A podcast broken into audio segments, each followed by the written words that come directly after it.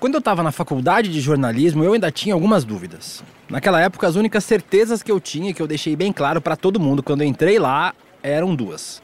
O meu amor pelo Palmeiras, que eu já falei aqui em alguns episódios, e eu tenho certeza desde que eu nasci. E o fato de eu ser gay, que eu tenho certeza desde sempre também, mas que eu assumi para todo mundo desde que eu tinha 18 anos. Então todo mundo que eu conhecia, fosse na faculdade, dos lugares onde eu trabalhei, nas minhas redes sociais, todo mundo já sabia que eu era assumidamente palmeirense. Mas em relação ao caminho que eu ia seguir dentro do jornalismo, que eu ia me especializar, onde eu me imaginava trabalhando, eu ainda tinha muitas dúvidas.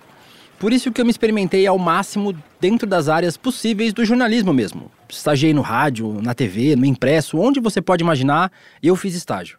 E nessas minhas experiências, um dos meus primeiros estágios foi em um site de jornalismo esportivo. Era um site bem pequeno, de um ex-jogador de futebol que tinha se mudado para Balneário Camboriú, onde eu cresci e me formei na faculdade. O site, Joana, ele escrevia sobre futebol do interior, principalmente sobre São Paulo e a região sul onde a gente estava. Assim, logo que eu comecei, Joana, num dos primeiros dias, o dono do site me procurou para conversar sobre as minhas redes sociais.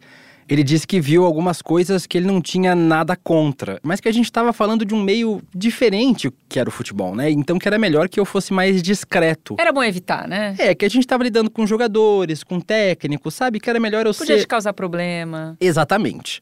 Eu, na época, eu não lidava com as coisas como eu lido hoje, então eu só concordei. Apesar de não mudar uma vírgula no que eu escrevia, afinal os espaços eram meus, seguia quem eu sou e eu não vou abrir mão de ser quem eu sou. Mas só de ter tido aquela conversa com o dono da empresa já me gerou um mal-estar de estar tá dentro do trabalho. E com o tempo eu percebi que havia um incômodo em relação à minha presença ali dentro. Então chegou um ponto que eu não aguentei. Eu pedi para sair com um pouco mais de dois meses. Se a escolha era estar naquele ambiente ou ser quem eu sou, eu sempre vou escolher ser quem eu sou. E aí, Joana, eu notei que essa foi a minha única experiência em jornalismo esportivo até então, apesar de gostar bastante de futebol. Até começar a produzir nos armários dos vestiários, eu nunca parei para pensar porque eu nunca mais tinha trabalhado com jornalismo esportivo. Até que conversando com o Luiz Teixeira, apresentador da Globo e do Sport TV, aqui na redação, e contando para ele essa história, ele levantou essa lebre para mim. Será que a minha primeira experiência profissional com jornalismo esportivo pode ter definido meu desejo de trabalhar com esporte? Hoje, quase 20 anos depois, colocando essa história em perspectiva, eu acredito que tenha sido exatamente isso. E lembrando agora da minha experiência, eu me pergunto: quantos jornalistas gays devem ter passado pelo mesmo que eu nas redações e se afastaram do jornalismo esportivo por sentirem que esse espaço não é para nós? Quantos sentiram que era preciso escolher entre ser abertamente gay ou trabalhar com esporte? Para quem está numa redação nesse exato momento, eu proponho um exercício interessante. Olha para o lado e busca quantos colegas gays, lésbicas, bissexuais você encontra. Olha aí travestis e transexuais eu nem pergunto, porque a gente sabe que a falta de presença deles é infinitamente maior. Para quem não é jornalista, tenta lembrar aí de cabeça. Quantos jornalistas LGBTQIA você conhece? Não conseguiu, né? Pois é, o jornalismo esportivo é mais um lugar onde a gente até existe, mas é invisível. Eu sou a Joana de Assis. E eu sou o William Deluca. E você está ouvindo O Elefante na Redação o sexto episódio do podcast Nos Armários dos Vestiários, um podcast que investiga a homofobia e o machismo no futebol brasileiro. Nos Armários dos Vestiários é um podcast do GE produzido pela Field Match. E agora nós vamos falar sobre nós mesmos, a imprensa esportiva.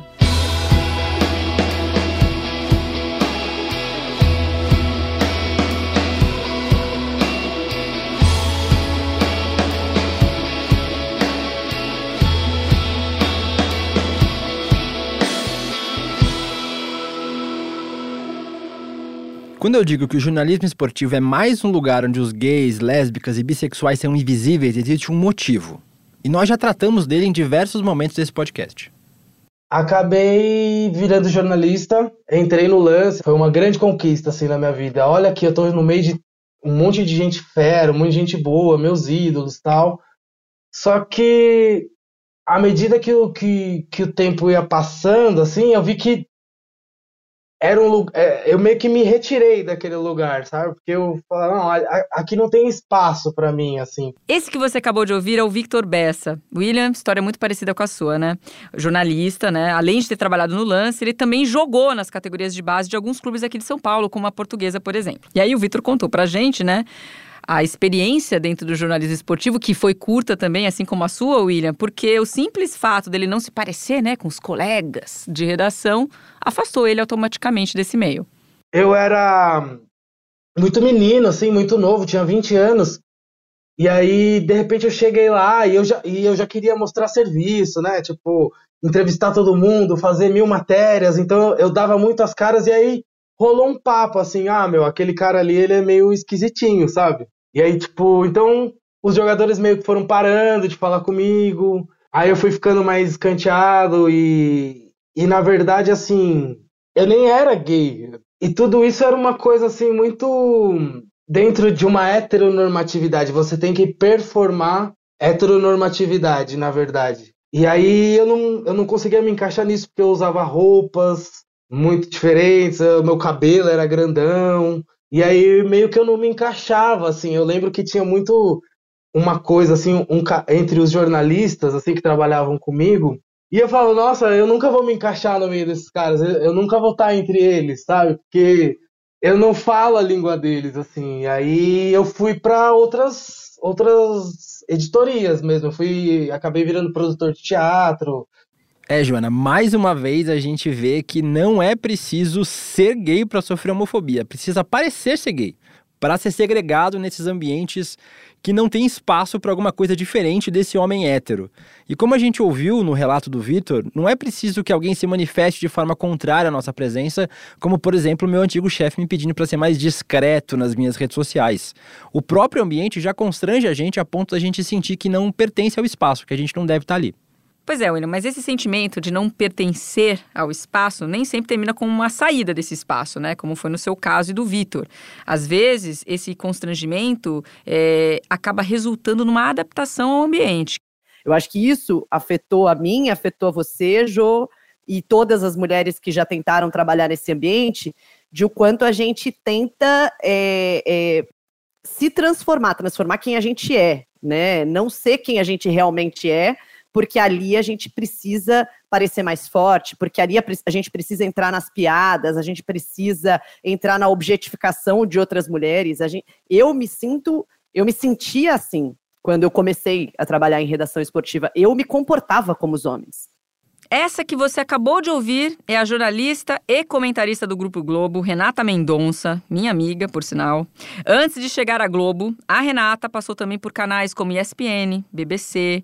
Ela teve experiências, portanto, em diferentes redações, né? E por isso mesmo que ela pode falar de forma bem objetiva sobre essa diferença da imprensa esportiva para os outros segmentos da imprensa.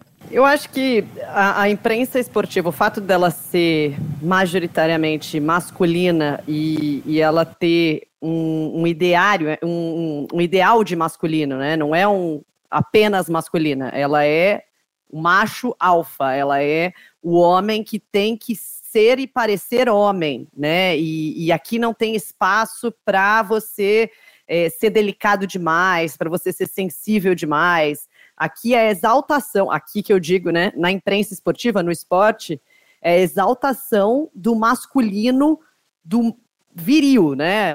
O homem que não chora, o homem que não, tem, não é sensível e tudo e, re, e que rejeita tudo o que é feminino ou que pode trazer traços do que a gente né, é, se acostumou a entender como feminino, né? Porque ainda tem essa discussão do que é feminino e o que é masculino. É, e eu acho que por conta disso, é, se transforma esse ambiente em algo que não aceita outro tipo de personalidade. E aí eu não estou nem falando sobre orientação sexual ainda, ou sobre identidade de gênero. É, não aceita outro tipo de personalidade. E quando a Renata fala pra gente, Joana, sobre esse ambiente da imprensa esportiva não aceitar outro tipo de personalidade que não seja desse homem hétero viril, a gente sabe que esse ideal de virilidade vai além da imprensa esportiva, ela está presente na nossa relação com o futebol como um todo. No último episódio do podcast, inclusive, a gente falou sobre como o nosso futebol está intrinsecamente ligado com esse ideal de masculinidade que não comporta personalidades diferentes. A gente viu como isso acabou afastando, inclusive, muitas pessoas do próprio interesse pelo esporte né, mulheres feministas odeiam o esporte. Não, estou dizendo que é o seguinte: pelo fato de o esporte ser esse ambiente tão tóxico para mulheres, o movimento feminista ele não se via ali dentro, ele não conseguia entrar, porque aquelas mulheres elas falavam assim: eu não quero, eu não quero falar de esporte, eu não gosto de esporte. Elas criaram a rejeição do esporte da mesma maneira que o esporte se criou rejeitando mulheres. né? É, e eu acho que isso tem muito a ver com a, a, ausência de homens gays, por exemplo. Porque eu vejo a maioria dos meus amigos gays, inclusive, quando eram crianças, foram muito incentivados ao futebol e assim, tinham que ter um time e não sei o quê. Só que em algum momento da vida eles foram rejeitando de tal maneira, porque era isso, é um ambiente muito hostil. É um ambiente que te rejeita o tempo inteiro. Por que, que você vai querer estar nele? E eu vejo, por exemplo, amigas minhas que são lésbicas que se afastaram do esporte, se afastaram do estádio, que começaram a falar assim: ah, hoje eu, eu era corintiana, ia no estádio todo jogo, agora eu só vou nos jogos do feminino. Porque se tornou um ambiente tão tóxico que para ela não é legal estar tá ali. E eu acho que isso é, ajuda a explicar um pouco a ausência de jornalistas esportivos gays. A sociedade rejeita as pessoas gays, mas o esporte rejeita muito mais. Né? O esporte te diz você não tem que existir, você não pode. Inclusive, se você existir, finja que você é normal, né? Entre aspas. É, então eu acho que isso, isso ajuda a explicar, porque eu acho que você tem um, um universo menor é, de homens, e aí principalmente falando de homens, homens gays que, que querem trabalhar com esporte, que querem se envolver né, na, na imprensa esportiva pela, por essa rejeição criada, e os poucos que gostam de esporte talvez também encontrem essa grande resistência no ambiente de redação esportiva. E para que você vai querer trabalhar nesse ambiente que é tão hostil? É um pouco parecido com o que a gente vê com relação às mulheres, né? Você já tem um, um, número pequeno de mulheres que se interessem por esporte. E quantos desse número pequeno de mulheres que se interessa por esporte que consegue ter a oportunidade de trabalhar com isso? Eu acho que esse é o maior problema da maneira como a gente é, concebeu o esporte ao longo das décadas e ao longo dos séculos. Porque ele é naturalizado que ele é um espaço masculino. A ponto de as, as pessoas acharem normal e natural ligar a TV e ver só homens falando disso, e homens heterossexuais, e homens dentro de um padrão masculino.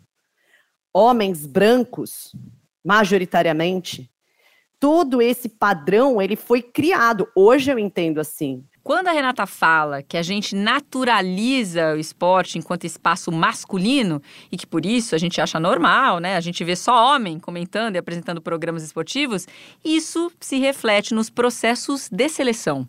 Cara, é muito doido, porque na minha cabeça não passou assim, tipo, ah, o patrocínio de uma marca masculina, eles não vão me contratar, sabe? E foi meu pai que falou. E eu virei para os meus pais e falei, ó, primeiro eu fiz todo o processo, né?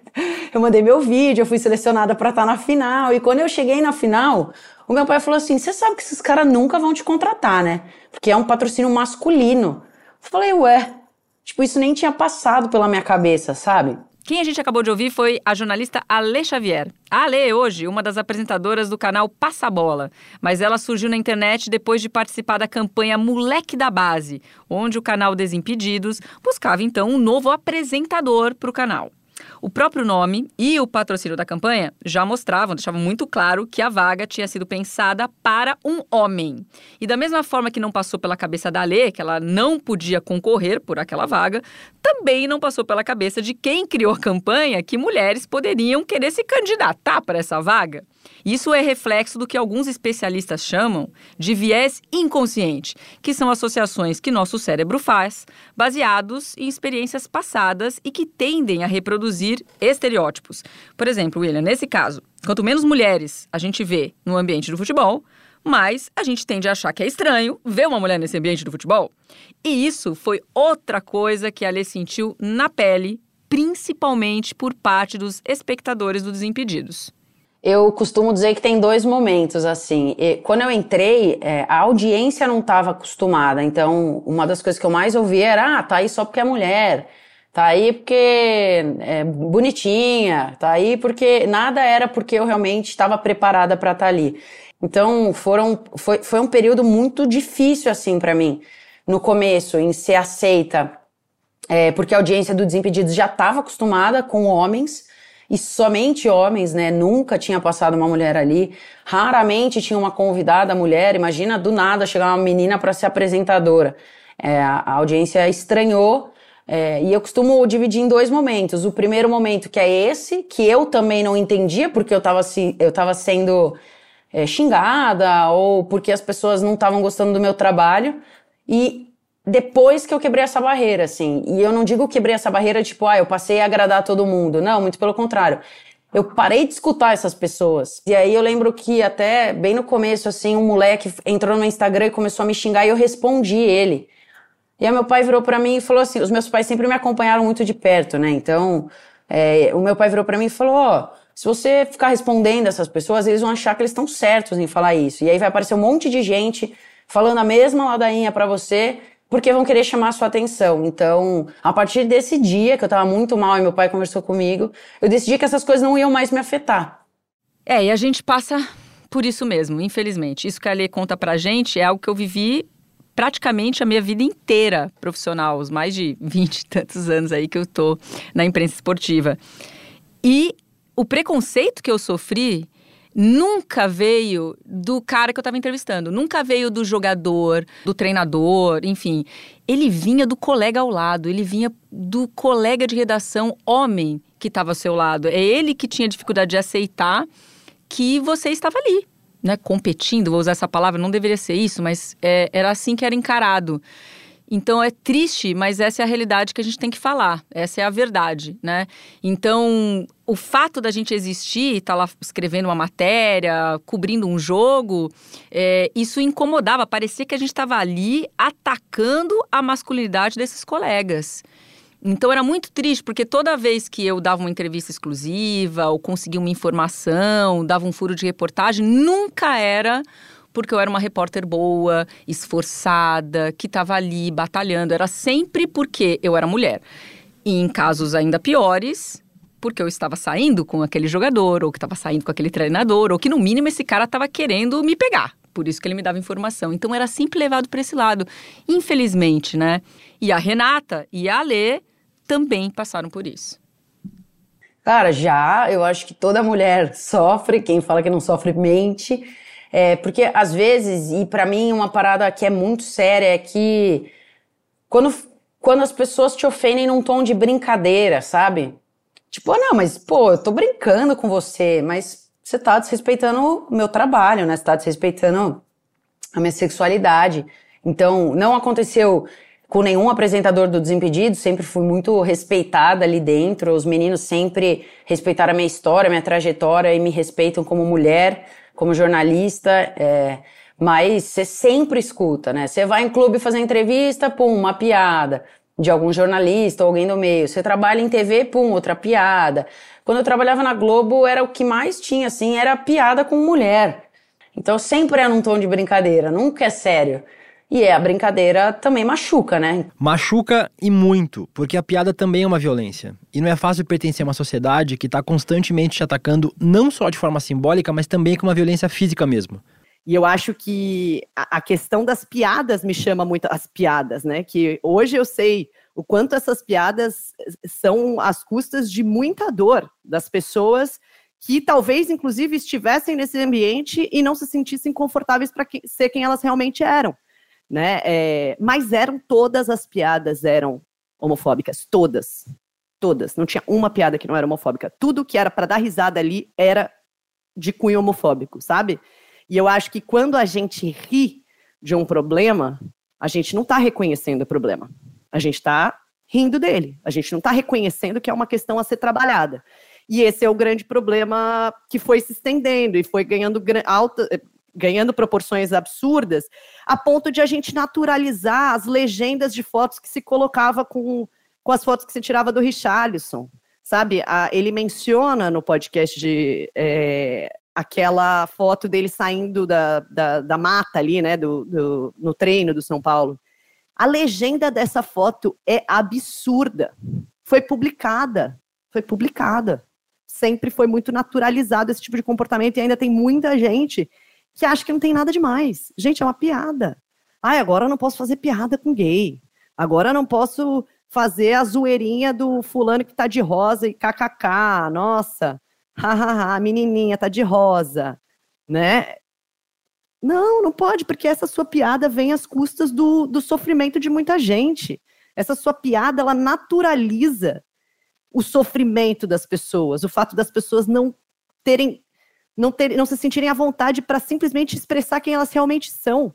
É esse tipo de piada que tra trata como natural, que faz com que seja natural, né, a pessoa que é gay, que é lésbica, que é trans, fala assim: eu preciso me esconder, porque senão as pessoas vão rir de mim, né? Então, é urgente a gente parar com as piadas, é urgente. As piadas, elas são muito graves, muito graves, porque a gente que faz as piadas, a gente não sente na pele o resultado delas. Essa é a grande questão. Quando a Renata fala de como quem faz a piada não sente na pele, isso me faz pensar como a imprensa esportiva atuou ao longo dos anos, sabe, Joana? se hoje a gente dá voz a quem sofre com a intolerância, a gente denuncia os casos de homofobia no futebol, por muito tempo a imprensa esportiva atuou exatamente no outro campo, dando voz às piadas e aos comentários homofóbicos. A foto do Richarlison, que a Renata se referiu na fala dela, foi publicada em junho de 2008. E o próprio Richarlison lembrou dela na nossa conversa com ele. Cara, tem um meme meu que eu desacreditei, que é uma foto minha que eu tô, fui buscar a bola no meio das árvores lá do São Paulo e eu voltei, claro, eu tinha que agachar. E eu voltei agachado. Teve um repórter que tirou, um repórter não, um fotógrafo tirou essa foto e não sei de onde saiu e virou um meme absurdo. Tipo, eu de quatro, assim, realmente de quatro, saindo com a bola na mão assim e olhando assim, porque eu tava saindo do local que era meio cheio de folha. Cara, eu achei um absurdo aquela brincadeira, muito de mau gosto. Então, assim, muitas das vezes as pautas eram maldosas. Muitas não, todas eram. É, porque eles queriam saber de algo que não era e não tinha. Só que eles ficavam putos. Ah, peraí. Esse cara de novo, mas ele tá lá na balada com o Serginho e ele quer dizer que ele não é homossexual. Ah, então peraí. Ah, o Richard deu uma risada meio espalhafatosa. Vamos tirar essa foto para mostrar que a alegria que ele tá é diferente. Ah, o Richard saiu no shopping, mas ele tá com uma camiseta toda cheia de lantejola. Peraí, esse cara não é homossexual? Peraí, vamos colocar essa foto aí para ver qual vai ser a reação. A foto do Richarlison buscando a bola no treino do São Paulo foi publicada com o título Richarlison brinca no treino. E o seguinte subtítulo, prestem atenção. Descontraído, Ala mostra seu instinto animal, em sintonia com a natureza. Como se já não bastasse, a legenda da foto ainda continua. Esconde, esconde? Talvez. Relaxado, Richarlison brinca no treinamento do São Paulo. O ala esquerdo mostra sua disposição animal e entra na selva tricolor. Eu fico pensando qual animal da selva tricolor o autor quis fazer referência ao publicar essa foto com Richarlison de quatro. Sabe o que mais me dói nessa foto, William? Não é só a piada sem graça. É o fato que ela é nossa. Foi a gente que publicou, né? E ela ainda está lá publicada no Globoesporte.com porque ela faz parte dos nossos arquivos, né? Como qualquer outra matéria. Né? E outra, mesmo que não estivesse, o print é sempre eterno na internet. Então a gente não consegue se livrar desse rastro que fica, né? E como a Renata falou, que apesar da legenda e os subtítulos serem absurdos, gente, naquela época isso era ok e isso foi publicado. E essa não foi a única vez que o Richardson sofreu com homofobia aqui dentro da Globo, né? Eu lembro que logo depois da declaração do Cirilo, e se você não se lembra, volte para o primeiro episódio. O Richardson estava viajando com o time do São Paulo. Eu era setorista do time na época, mas eu estava de folga. Então, um outro repórter foi me cobrir, foi cobrir o desembarque. Seria a primeira vez que o Richardson iria se manifestar sobre toda essa polêmica. Então, era muito importante, né? Pois bem, aí esse repórter escreveu a matéria, e o repórter ele tem acesso ao publicador, então ele publica a matéria, mas ele não faz a chamada, né, que vai para a home do portal. Tem um editor que é responsável por isso. E aí o editor, no Rio de Janeiro, ele pegou essa matéria e começou a formular a chamada. E quando ele formulou a chamada, a página ficou cheia de piadinhas, William, né? Piadinhas. Não é bem piadinha, né? É homofobia que chama, mas tem gente que gosta de chamar de piadinha. Exatamente. Então ele foi colocando termos homofóbicos em toda a chamada. E aqui ficou, né? foi uma que a gente chama de chapéu. São duas, três palavrinhas que ficam em cima de uma foto ali chamando a matéria. E ele escreveu: A Biba falou. E ele mostrou para todo mundo. Ele virou o computador e falou: Ah, que legal, olha aqui a página que eu publiquei, olha o que foi pro ar. Aí os caras, você tá louco, bicho? Se achando engraçadão. É, teve muita gente que riu, né? Não vamos negar. Mas muita gente alertou para ele que ele não viria fazer aquilo. Até porque podia ser publicado, porque o nosso publicador ele tinha ali uma vida própria, tá? Ele publicava antes da gente querer publicar. Então o preview sempre foi uma coisa muito perigosa. Só que aí ele mudou tudo que tinha que mudar e esqueceu, a Biba falou. E foi almoçar.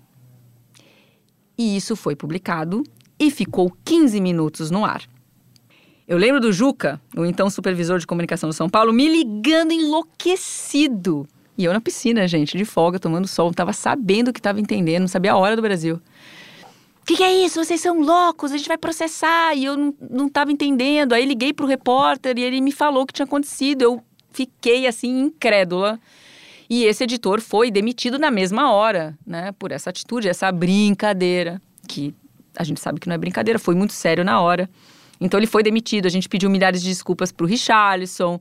Só que, gente, a desculpa, ela não apaga o fato que a matéria foi publicada dessa forma, né?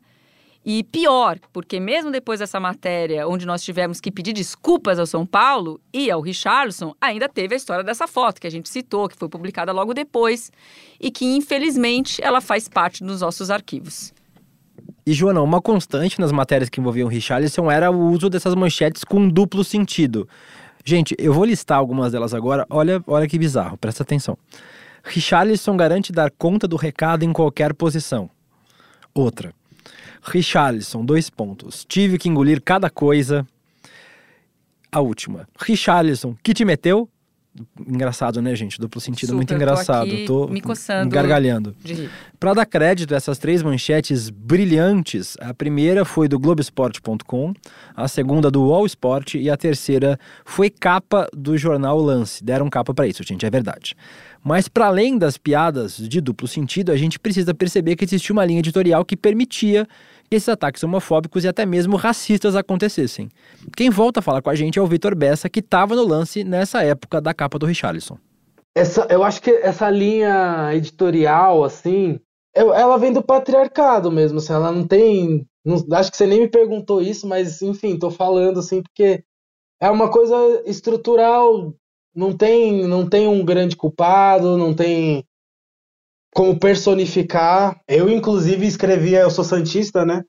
E eu escrevi o Doquinha do Santos.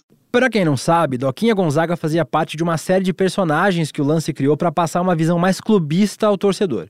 Esses personagens tinham colunas nas páginas de cada um dos grandes times e funcionavam como sátiras dos torcedores daqueles clubes, tendo bastante liberdade para ironizar, para provocar os rivais. Mas às vezes o que se entendia como provocação clubista dava lugar a ataques homofóbicos e até mesmo racistas. E na verdade era uma coisa que eu pedia pro meu pai escrever. O meu pai ele é mais santista do que eu. E aí eu falava, pai, escreve aí. Aí ele escrevia do jeito dele, lá os um monte de insulto lá com português errado, e depois eu vinha e, e corrigia, né, os erros do meu pai.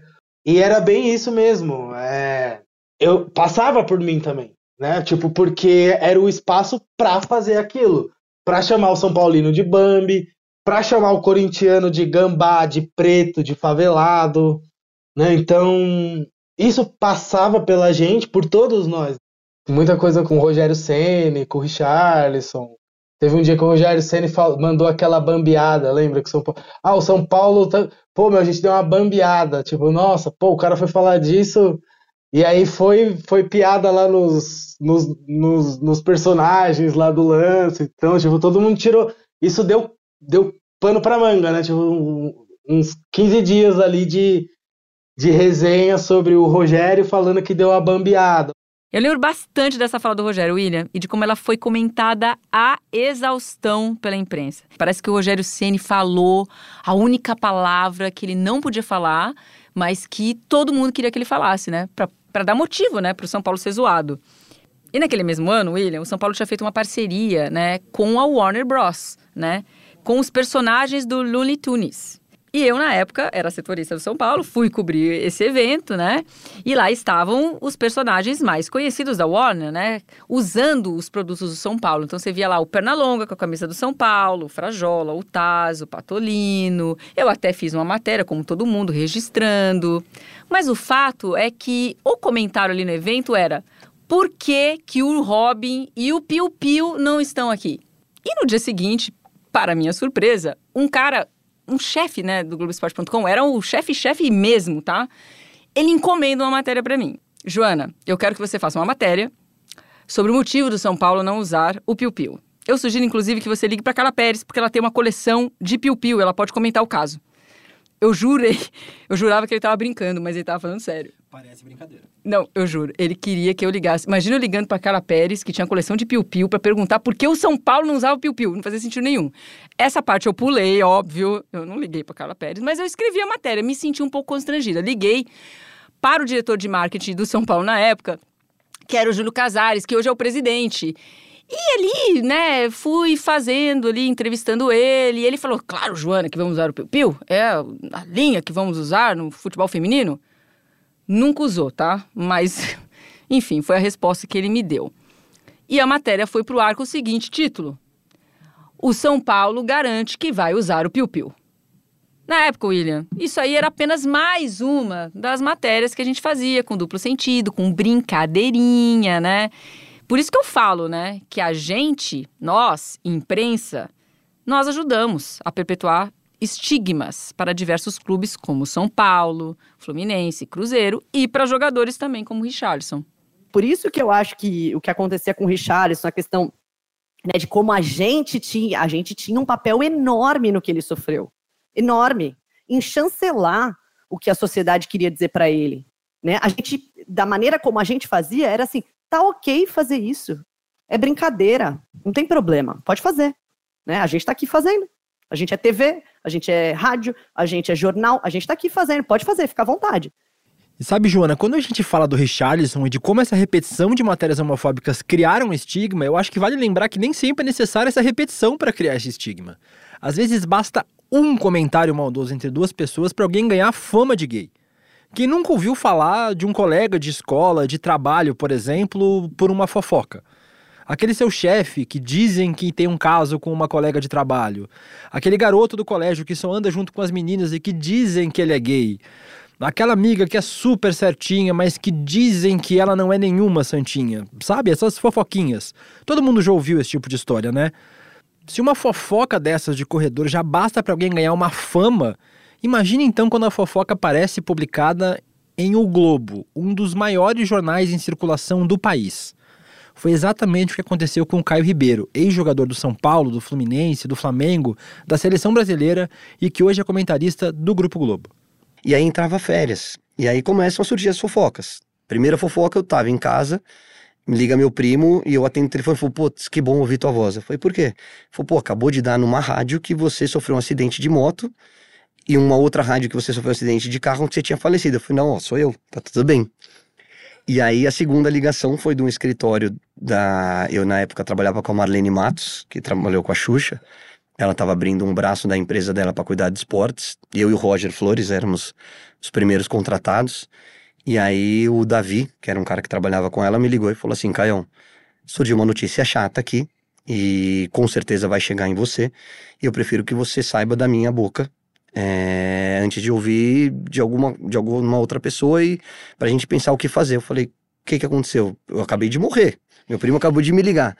Falei, não, é um colunista aqui do Rio de Janeiro. Ele escreveu uma coluna e nessa coluna ele diz assim: é, um famoso jogador de um clube grande do Rio de Janeiro foi pego por um policial dentro de um carro em atos obscenos, querendo dizer atos sexuais, é, e encaminhado para uma delegacia. Aí ele abre aspas. Eu não digo que desse pires nunca beberei, mas nessa eu também não caio. Querendo dizer, Caio Alexandre Pires. O Alexandre tinha acabado de terminar com a Carla Pérez, há pouco tempo atrás. O Alexandre era meu amigo particular. É meu amigo até hoje. É, e aí eu olhei e falei assim: quem que publicou isso? Eu falei assim: ah, esse colunista aqui. Eu falei: caramba. E a coincidência é: 15 dias antes, nós fomos jogar a semifinal dessa competição contra o Penharol, no Uruguai. E nós concentramos dois dias antes, nós fomos antes para o Uruguai. E aí é, é, de praxe, você tá na mesa do café da manhã e a, o assessor de imprensa faz um releasezinho de tudo que tá saindo. E ele faz um, como se fosse uma apostilazinha e fala, deixa ali na mesa. Fala, ó, oh, essas são as notícias do Brasil. E eu li essa matéria exatamente sem o aspas, e dizia o seguinte: um famoso jogador de um grande clube do Rio de Janeiro foi visto em atos sexuais dentro de um carro encaminhado para a delegacia ontem à noite em tal lugar.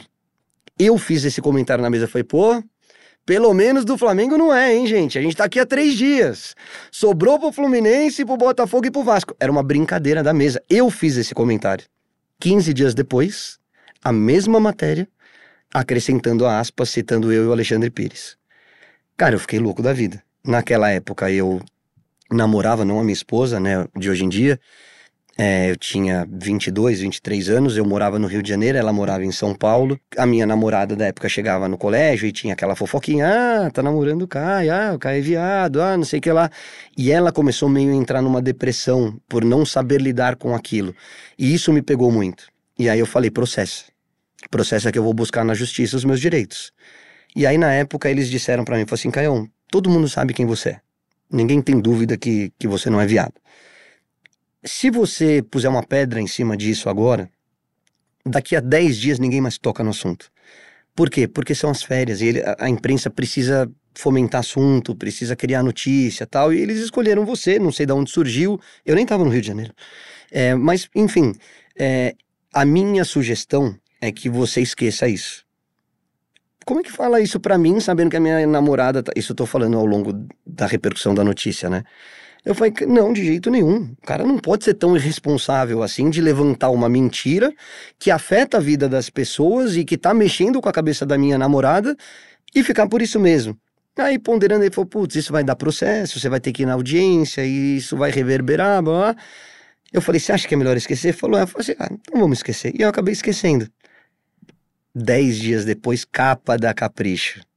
Carla Pérez, três páginas de matéria ela falando sobre o fim do relacionamento do Alexandre, aí abre aquele balãozinho, sabe? Aí abre aspas. Eu namorei tantos anos e com o Alexandre eu ponho a minha mão no fogo. O Caio eu não conheço, não posso falar sobre ele. Eu falei, ah, que legal. Beleza. O Alexandre tá tudo bem, o Caio não. Mas faz parte, eu não acabei não processando. Acabei convivendo durante 10 anos com esse mesmo colunista depois aqui no programa. Desculpas, né? Nunca me pediu desculpas. Eu entendo muito e respeito essa decisão do Caio de não querer processar o colunista, né, para não alongar essa história, dar mais visibilidade ainda para isso, já que a história já afetava e abalava psicologicamente todos aqueles que estavam ao redor do Caio. Mas saber que a história terminou desse jeito e o Caio não ouviu nenhum pedido de desculpas me dá uma sensação de vazio. E eu sei que esse incômodo tem a ver também com as minhas expectativas, né? Quando eu escuto as histórias, eu fico esperando que as coisas se resolvam, né? Que os acontecimentos resultem numa mudança, de preferência que tudo termine com um final feliz. E o William, talvez a gente não tenha aprendido absolutamente nada, né? E eu falo da imprensa, falo a gente, como um todo mesmo, não é só esse colunista, não. Porque a gente citou essa coluna, as manchetes duplo sentido, várias capas, fotos, como se tudo isso fosse parte do passado, só que a gente ainda vê essas matérias sendo feitas hoje. Esses mesmos comentários, esses mesmos estigmas. É, basta a gente olhar os relatórios anuais do Observatório da Discriminação Racial no Futebol que a gente vai encontrar, ano após ano, casos de machismo e LGBTfobia propagados por nós, imprensa. Aliás, não precisa nem ir tão longe não, né? Basta ver a repercussão do nosso próprio podcast, né? Logo após o primeiro episódio, a gente teve membro da imprensa fazendo declaração homofóbica sobre o Richarlison, inacreditável. Em uma delas, o repórter da Band do Paraná, Ender Love, chegou a comentar ao vivo que essa história de bissexual, aqui no mínimo, é bicha, né? É bicha. Enquanto a música I Will Survive, da Gloria Gaynor, tocava ao fundo. Inclusive, a imprensa, de maneira geral, agiu exatamente da forma como Richardson previu, repercutindo mais a notícia da sua sexualidade do que debatendo a questão da homofobia, que é o que deveria ter sido o foco. É, Joana, eu entendo a sua frustração em relação a esse caso e em relação à perspectiva de que talvez essa mudança ainda demore. Mas por mais distante que essa mudança esteja, a gente precisa caminhar em direção a ela. É como o escritor uruguaio Eduardo Galeano, um apaixonado por futebol inclusive, uma vez escreveu sobre a utopia. Segundo ele, a utopia está lá no horizonte e cada passo que você dá em direção a ela, a utopia fica um passo mais longe. Então, se você nunca vai conseguir alcançar ela, para que serve a utopia?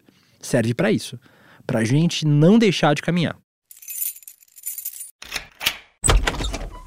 No episódio anterior, sobre masculinidade utópica, nós comentamos sobre o apoio do Felipe Melo ao jogador de vôlei Maurício Souza, que foi desligado do Minas Tênis após posicionamentos homofóbicos.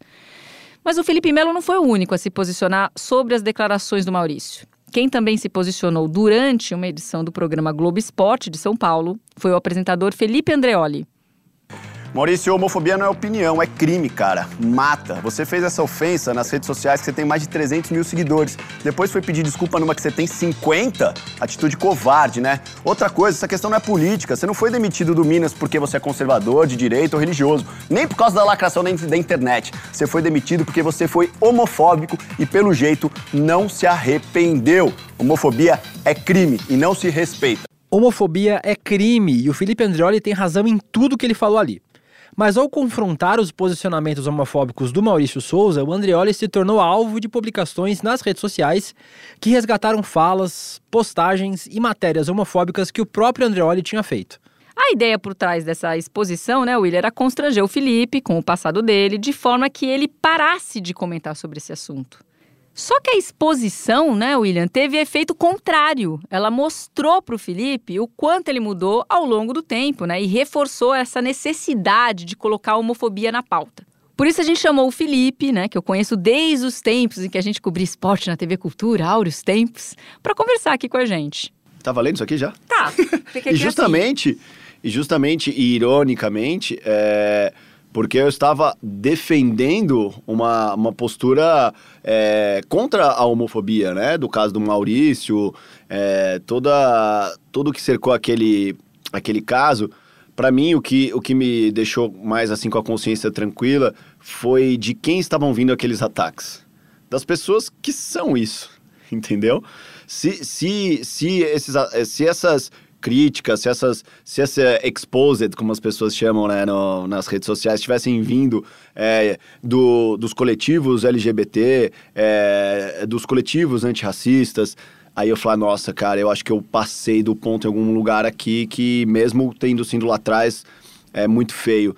E, e para mim foi muito importante reler essas coisas, para ver que eu não aceito mais isso. Aquilo também me deu um, uma paz. Falei, nossa, que, não, meu, não tem graça. Não, e, e, lógico que também as pessoas, no, no tempo de, de, notícias mentirosas, elas pegavam algumas coisas que às vezes eram uma resposta a uma provocação, tiravam num contexto, às vezes era uma coisa que nem era ofensiva, mas quando você lia daquele jeito, tomava aquele tom. Me doeu muito ler muita coisa lá, doeu. Coisas que você tinha escrito. Que eu tinha passado. escrito. E, cara, e coisas que eu fiz é, na época do Desimpedido, CQC. O, o, o, CQC, ele era um programa, naturalmente, que tinha todas essas condições da sociedade daquela época e todo mundo batia palma e aplaudia e falava, não, humor inteligente, esse programa é demais. Mas a gente era, é, além de fazer as piadas homofóbicas, que na, na época todo mundo fazia, não é justificativa, né? Mas é só a realidade.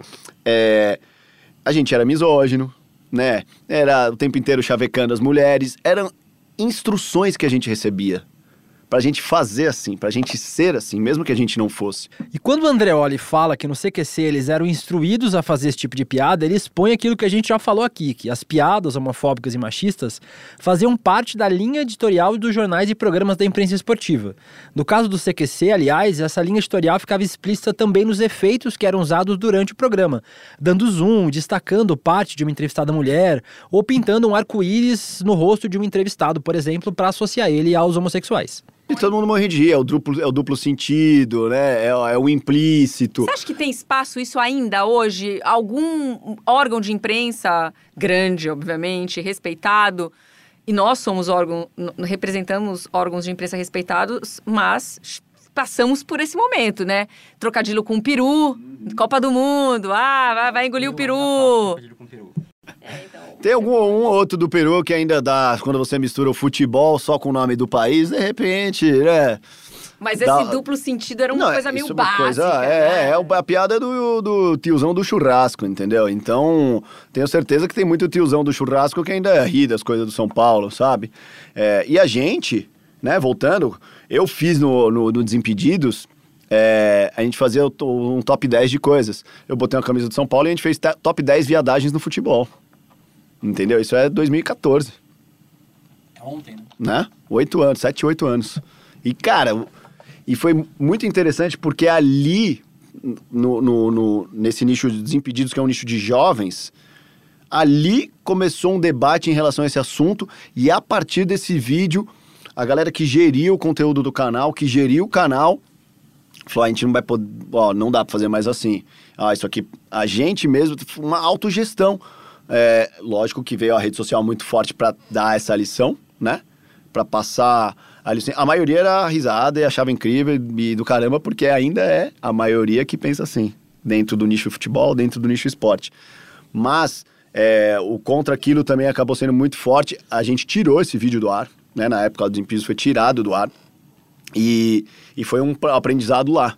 Como aqui, certamente devem ter tido situações é, críticas ou fortes que fizeram coisas mudarem aqui.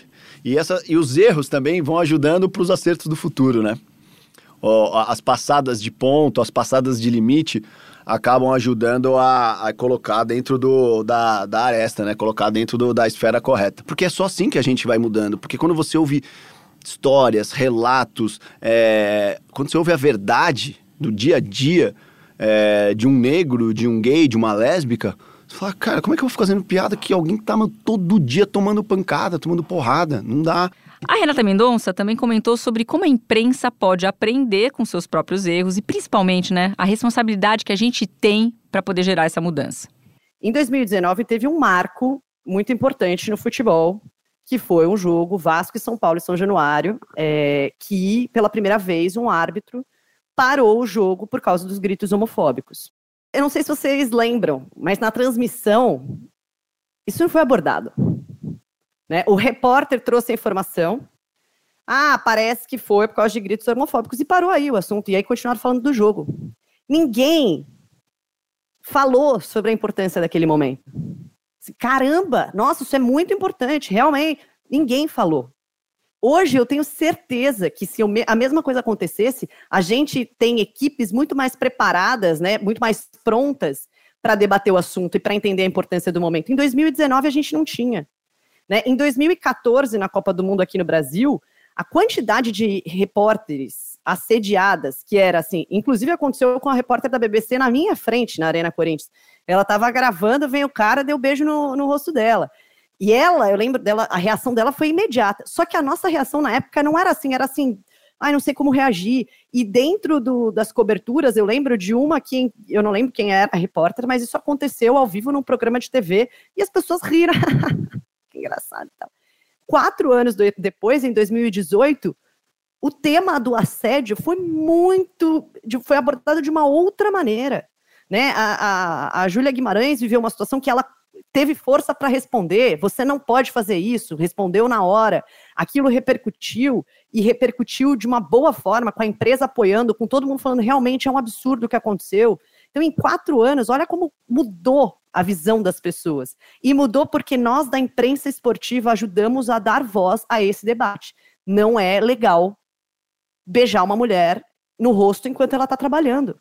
Você não foi convidado para fazer isso. Você não, você não tem autorização dela para fazer isso. Isso é violento. A gente fez a discussão evoluir. E é por isso que eu acho que toda mudança passa por nós. Né? E, e talvez até comece por nós, porque é a gente que tem o poder de fazer ecoar as discussões, né? É, enquanto a gente não traz as discussões em pauta, elas ficam muito reduzidas. Então, eu acho que essa diversidade é o que vai poder fazer com que a mudança seja mais acelerada, sabe? Com que, se você tivesse dentro de uma equipe de transmissão ali, é, talvez uma pessoa gay e assumidamente gay, Será que aquelas pessoas da transmissão não iam falar assim, gente, que absurdo esses cantos homofóbicos? Na hora, não é mais fácil de perceber quando alguém que você conhece, que você está vendo ali, sofre esse tipo de coisa, sabe? Nós sabemos, Renata. E é exatamente por isso que nós trazemos essas histórias. Porque a gente também acredita que a imprensa tem o poder de começar e fazer ecoar as discussões. E é justamente contando essas histórias que talvez da próxima vez que um repórter gay chegar numa redação esportiva, esse espaço vai ter mais receptivo, sem repetir as discriminações e os erros do passado. É o que eu falei, eu falei no, no outro dia no Globo Esporte quando acabou uma das matérias do Orgulho LGBT. Falei, eu já fui aquele cara que quando tava na quinta, sexta, sétima, primeiro colegial, eu não, eu não quero escolher o cara gay pro meu time. Esse cara não deve, o cara gay, mano, não deve jogar nada. Meu filho não vai fazer isso. Eu tenho certeza absoluta tenho confiança total e plena, porque ele está sendo educado para ser outra pessoa. Meus filhos não vão repetir esses erros, eles vão ter os erros deles, vão fazer as, as cagadas deles. mas os mesmos erros que eu cometi em relação à discriminação, isso não vai acontecer. Esse exemplo que o Andreoli deu de não escolher um garoto gay para jogar no time dele me lembrou bastante a fala do Wesley no começo do episódio passado, da perseguição que ele sofria por ser afeminado e do nervosismo que ele sentia nas aulas de educação física no colégio. No meio de tantas discriminações que nós já mostramos aqui no podcast, pode parecer uma coisa menor um garoto poder ser escolhido para jogar bola. Mas a verdade é que esse simples gesto pode mudar toda a relação de uma pessoa com futebol e com esporte, como a Renata nos falou lá no começo do nosso episódio. E isso não é pequeno. Pode não ser a grande mudança estrutural que nós queremos, mas é um passo na direção dessa mudança maior. Afinal, o importante é continuar caminhando. Eu concordo, William. Isso não é pequeno. E essa possibilidade de mudança é um dos motivos pelo qual nós estamos aqui toda semana contando novas histórias. Mas já que você falou do começo do nosso último episódio, dos contatos com o futebol na infância, eu lembrei dos meus tempos de menina, lá jogando bola, ou melhor, dos meus tempos de Jorginho. Quando você era Jorginho, grande Jorginho. Jorginho. Quando a gente fala da possibilidade de uma criança se interessar pelo futebol ou por esporte de maneira geral, existe uma barreira que já está posta antes mesmo da discriminação sexual, que é a desigualdade de gênero. Desde o começo, nós, mulheres, somos desestimuladas a nos interessar por esportes. Futebol, então, nem se fala. Mas se mesmo assim a menina criar interesse pelo futebol, muito provavelmente o futebol que ela vai assistir vai ser o futebol masculino. Aliás, William, você começou o episódio de hoje perguntando né, sobre a presença de gays, lésbicas e bissexuais nas redações. Hoje, a gente até vê mulheres como eu, Renata e várias outras com presença nas mesas redondas, nos jogos também e apresentando programas próprios. Só que nesses programas, você sabe, William, o quanto que é falado sobre esportes femininos e o quanto que é falado sobre esportes masculinos? Segundo o Vibradoras, que é um projeto começado pela própria Renata Mendonça, 97 3% da cobertura da mídia tradicional é dedicada ao esporte masculino e apenas 3% para o esporte feminino. Ou seja, né, o esporte feminino não existe na imprensa esportiva, assim como não existe na infância.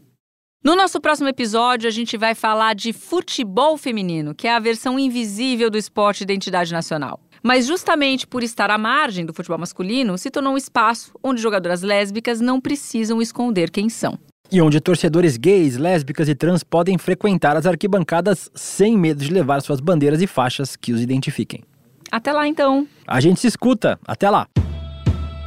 O Nos Armários dos Vestiários é um podcast GE produzido pela Fio The Match. É apresentado por mim, Joana de Assis, e pelo William de Luca. A direção de conteúdo é minha e do Bruno Maia, que também é o diretor-geral do projeto.